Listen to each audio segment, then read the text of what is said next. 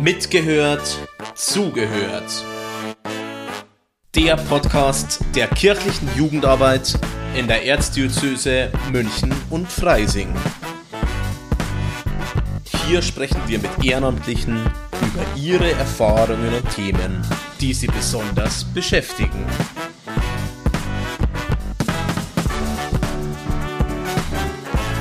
Herzlich willkommen zu unserer neuen Folge Mitgehört, zugehört.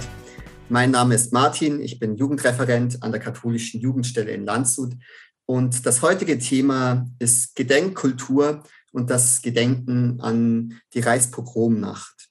Bei mir ist der Flo. Der Flo ist Vorsitzender im BDKJ Landshut Stadt, frisch gebackener Träger des Jugend-Ehrenamtspreises des Stadtjugendring Landshuts ähm, und er ist digital bei mir zugeschaltet. Flo, magst du dich selber kurz vorstellen?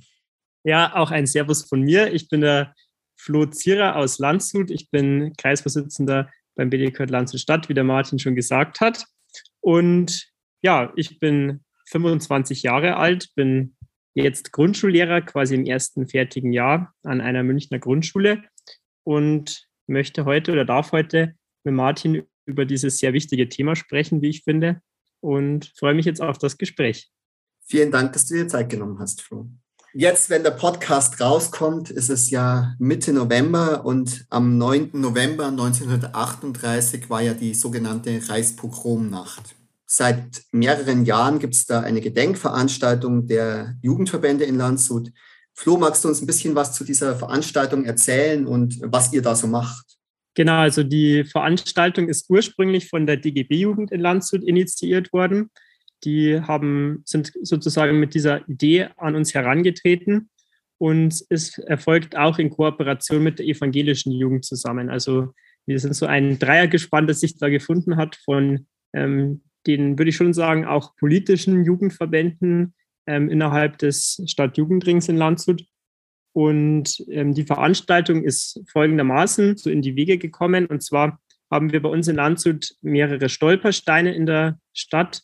Die Stolpersteine, das ist, kann man sich vorstellen, das sind so aus Messing geformte, ja, einfach Steine, die in die, den Boden eingelassen werden.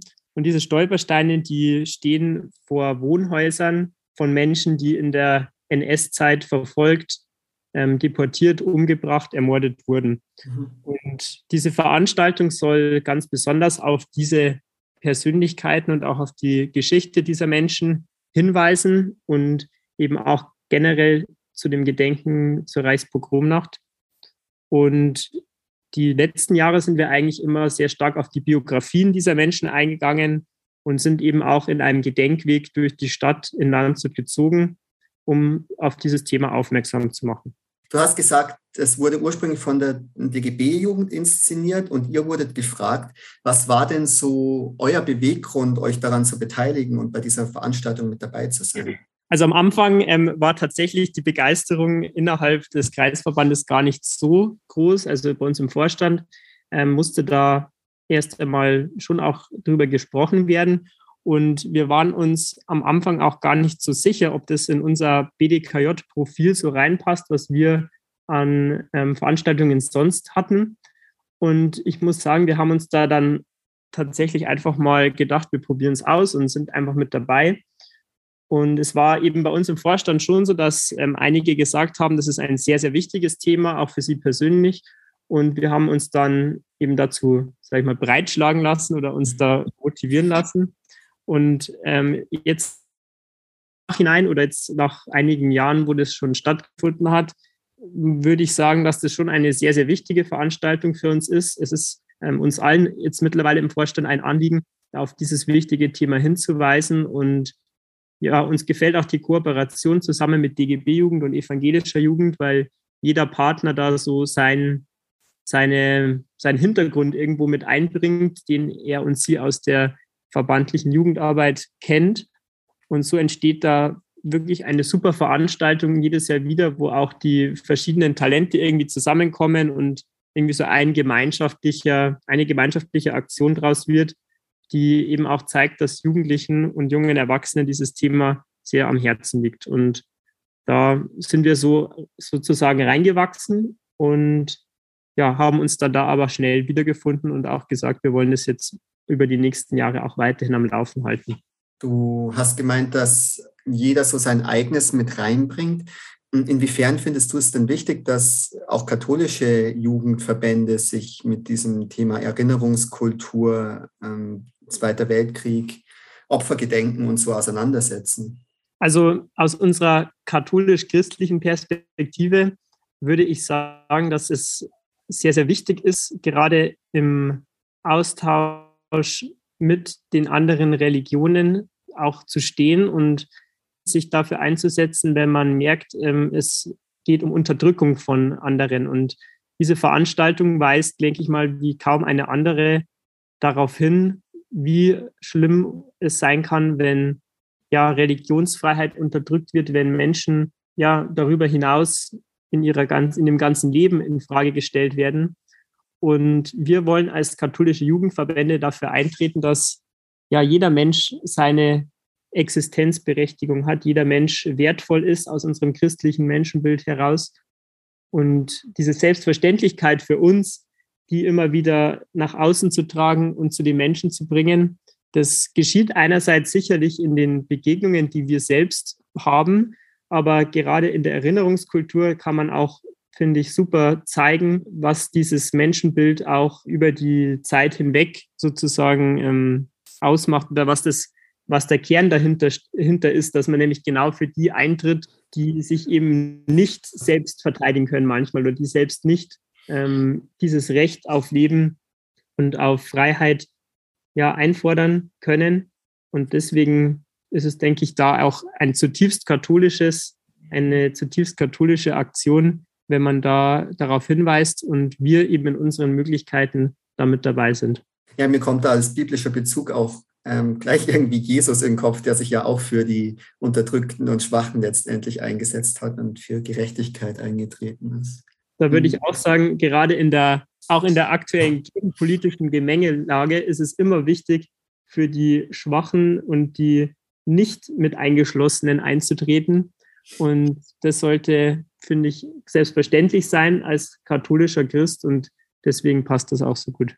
Wie, wie genau. läuft das ab? Ähm, macht ihr das immer gemeinsam oder wie organisiert ihr den, den Gedenkweg? Also es gibt jetzt den Gedenkweg quasi jetzt im, fünf, im fünften Jahr 2022 und wir haben es uns folgendermaßen gedacht, beziehungsweise die DGB-Jugend kam da mit dem Vorschlag, dass jedes Jahr die Aktion von allen dreien durchgeführt wird, aber unter einer Jugend, einem Jugendverband. Und ähm, so ist es eben alle drei Jahre, kommt man da eben als federführender Jugendverband ran und kann da eben so ein bisschen seine Impulse mit reinbringen in die Veranstaltung. Und dieses Jahr ist die evangelische Jugend wieder ähm, federführend dran und nächstes Jahr sind es dann wir wieder. Ich kann mir vorstellen, dass dann auch ganz unterschiedliche Schwerpunkte ähm, gelegt werden bei so einer Veranstaltung von den unterschiedlichen ähm, Verbänden. Was ist so das vom, vom BDKJ? Was macht das Jahr, wo der BDKJ dran ist, besonders?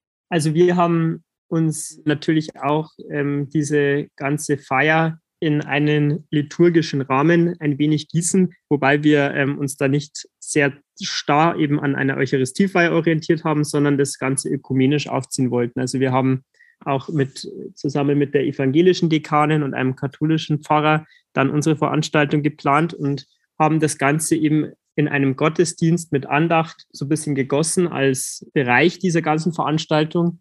Ähm, es wäre auch ein Gedenkweg tatsächlich geplant gewesen. Der ist dann leider aufgrund der Corona-Bestimmungen nicht zustande gekommen. Aber uns war eben auch dieses liturgische Element oder das seine, sein, seine Schmerz, seine Anliegen, seine Erinnerung sozusagen als ja zutiefst das, was eigentlich Eucharistie ausmacht, ähm, vor Gott zu bringen, in den Gottesdienst zu bringen und dort eben einen Rahmen zu schaffen, eben auch für Klage, für Unverständnis, auch für die, für das, was da passiert ist, aber das mit seiner Unbeschreiblichkeit dessen, was da eigentlich los war, ähm, während der Nazi-Zeit, dass man damit nicht alleine ist, sondern dass man das vor Gott bringen kann und dort eben Unterstützung erfahren kann und ja, Annahme und Zuneigung und dass man gemeinsam im Gottesdienst da zusammenkommt Und wir haben auch die Rückmeldungen teilweise eben auch von, von Besuchern bekommen, die jetzt eigentlich nicht so dem, dem Glauben nahestehen, dass die gesagt haben, ja, das war vielleicht jetzt auch ein schöner Rahmen, ein wohltuender mhm. Rahmen. Das hat auch gut getan, eben in diesen Strukturen eines Gottesdienstes da ja, sich erinnern zu können und da Anteil zu nehmen.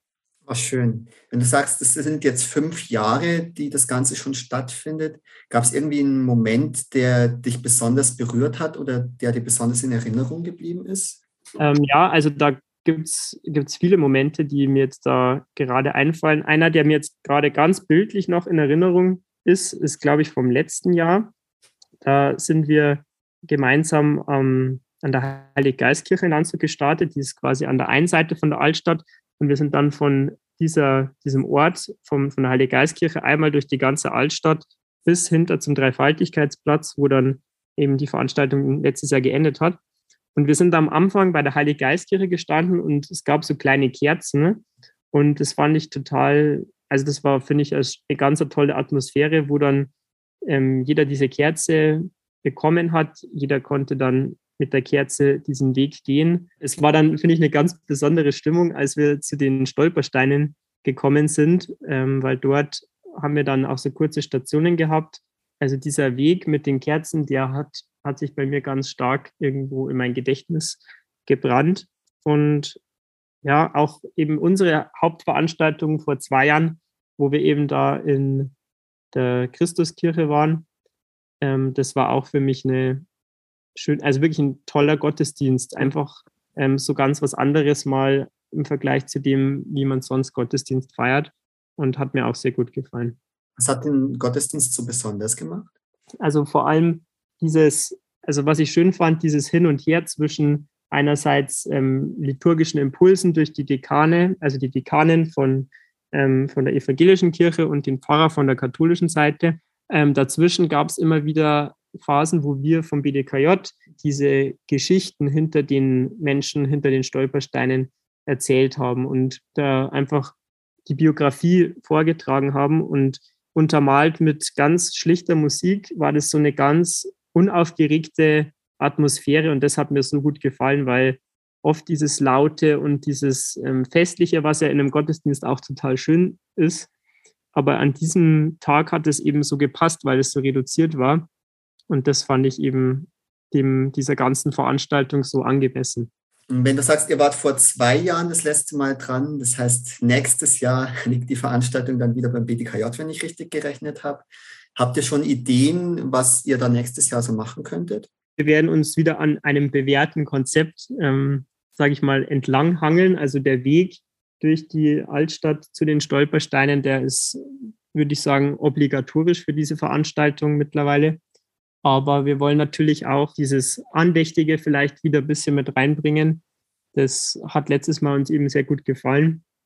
Was dann tatsächlich wird, das ähm, besprechen wir ja immer dann im Vorstandsteam. Und da sind wir eben immer in dem Austausch miteinander, kommen wir dann immer auf gute Ideen. Und das ist eine total gute Atmosphäre, wo halt jeder dann seine Ideen so ein bisschen in den Ring wirft. Und wir sprechen darüber und überlegen dann, wie es sein soll. Was vielleicht mal was Cooles wäre, wenn wir auch mal Stolpersteine, die jetzt nicht in der Altstadt sind, äh, mal ein bisschen in den Fokus nehmen, denn es gibt auch noch, ähm, glaube ich, zwei, drei, die außerhalb der Altstadt sind, mhm. die mal zu besuchen und da mal vielleicht den Fokus drauf zu legen, das wäre vielleicht auch mal eine schöne Sache. Super, Flo. Danke dir für die Einblicke und das Erzählen von, von dieser Gedenkveranstaltung. Ich glaube, es ist wirklich eine wichtige Arbeit, diese Erinnerungskultur zu pflegen. Und cool, dass ihr das so betreibt und euch da so mit einbringt. Okay, vielen Dank und ich danke, dass ich darüber berichten durfte.